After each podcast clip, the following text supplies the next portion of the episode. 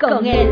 Una producción creada pensando en ti, donde aprenderás cosas maravillosas que te ayudarán en tu diario vivir y te guiarán a una vida feliz.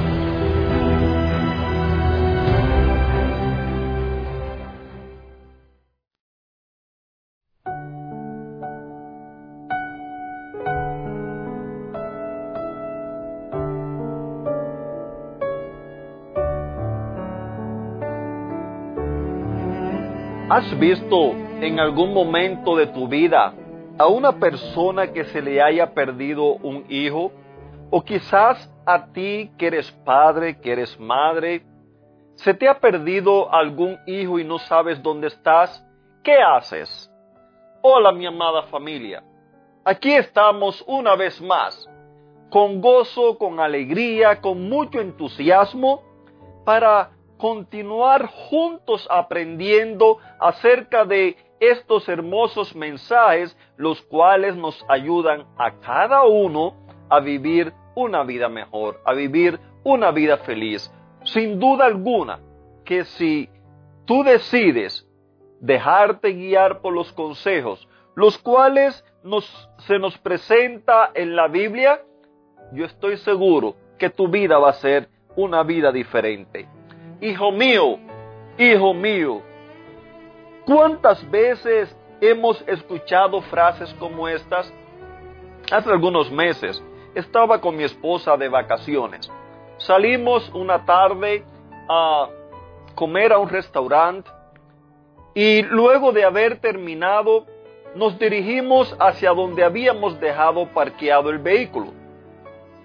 Cuando estábamos allí ya casi por entrar al vehículo, escuchamos la voz de una madre llorando con angustia, gritando, Hijo mío, hijo mío, ¿dónde estás? Esa señora andaba como loca, gritaba, se ponía las manos en la cabeza, miraba para todos los lugares, llamaba por el nombre, le decía, hijo mío, el, vecindario que estaba por allí, incluyéndonos a nosotros, nos movilizamos para ayudar a aquella madre. Un, niño de apenas tres años de edad se le había perdido en cuestión de segundos. Supuestamente un lugar tranquilo, eh, un lugar pequeño, no era un lugar grande, pero el niño no aparecía. Y las personas llamaban por el nombre, ahora no recuerdo el nombre, la madre lo llamaba por el nombre y decía, mi hijo, mi hijo se me ha perdido, ayúdenme a buscar, es mi hijo.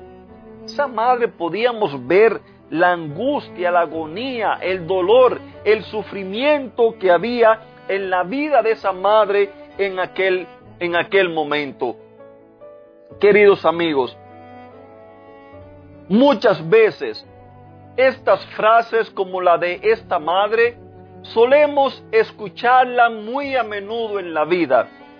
Hay veces que de buenas a primera, una persona tiene un accidente, una persona joven, una persona joven se enfermó, un niño se enfermó y murió, y usted escucha el llanto desgarrador de aquella madre gritando que ese es su hijo para que no queden intrigados finalmente luego de pasar quizás unos largos 10 minutos, eh, el niño apareció.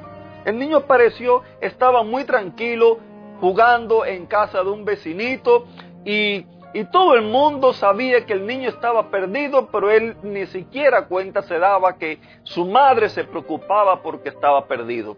Pero qué triste en la vida cuántas veces encontramos con personas las cuales gritan por sus hijos, gritan porque sus hijos se han ido de casa, gritan porque sus hijos están perdidos en las drogas, gritan porque sus hijos están perdidos en, la promiscuidad, gritan porque sus hijos se están muriendo, se están muriendo lentamente, porque en sus vidas no existe el deseo de prosperar, no existe el deseo de salir adelante, no existe el deseo de crecer, simplemente se están muriendo.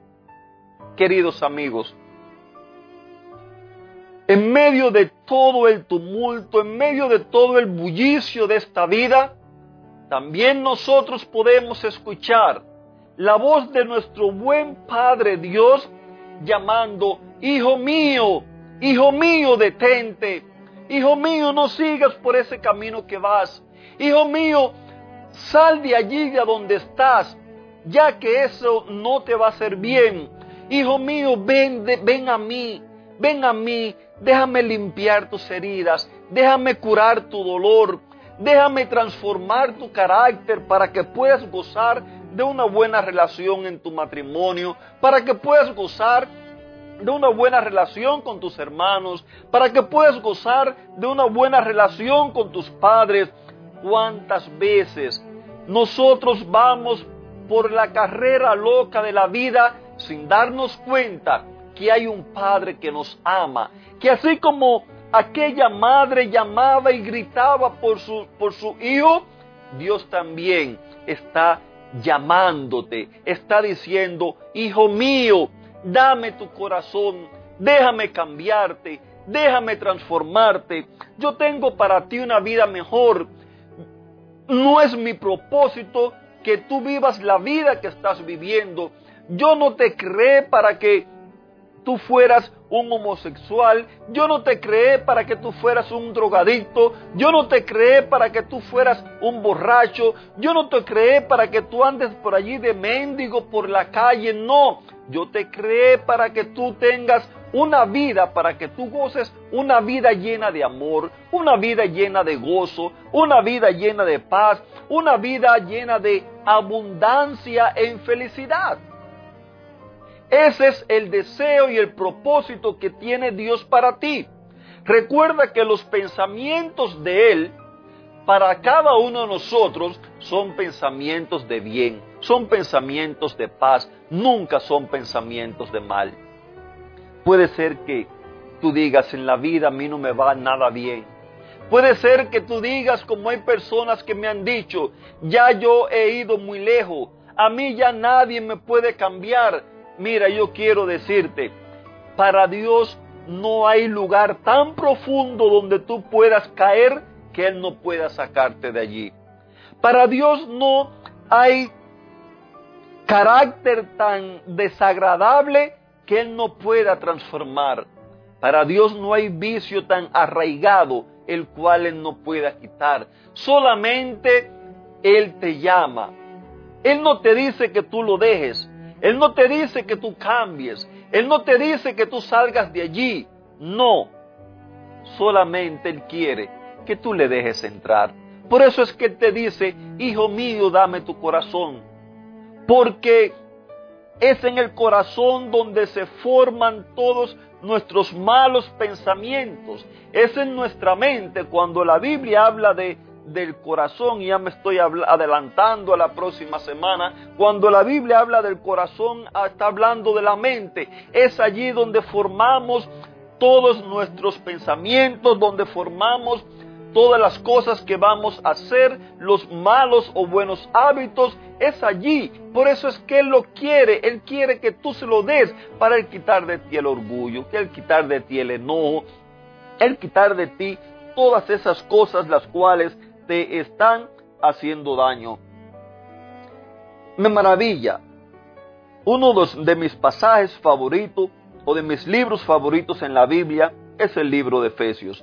Y en el capítulo 1 me maravilla como dice en los versos 4 y 5, Dios nos escogió en Él antes de crear el mundo para que fuéramos santos y sin mancha delante de Él. En amor nos predestinó para que nosotros seamos hijos suyos por medio de Jesucristo. Es el propósito de Dios. Dios te escogió, mi querido amigo, para que tú seas su hijo. Si tú no lo quieres aceptar, eso es un problema tuyo, pero nada vas a cambiar a Dios. Dios para Dios tú siempre vas a ser su hijo. Ahora el problema está en que tú decidas que Él sea tu padre. Recuerda, mi querido amigo, lo que Dios tiene para ti es una vida mejor que la que tú llevas. Puede ser que tú digas, ya yo hace años me entregué a Dios. Yo voy a la iglesia. pero tu carácter todavía sigues batallando con él. Bueno, ve a Dios, entrégate a Él, pídele que Él te cambie, deja que Él te transforme, deja que Él haga una nueva criatura en ti. Que Dios te bendiga, mi querido amigo, y te deseo que tengas un lindo y bendecido día.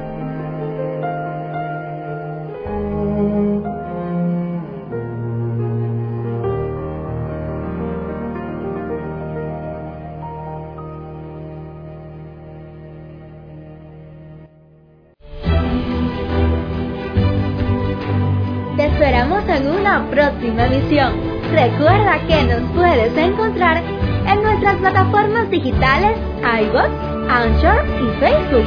Bajo el título Vívela con Él. Que la paz, el gozo y la bendición de Dios sean contigo.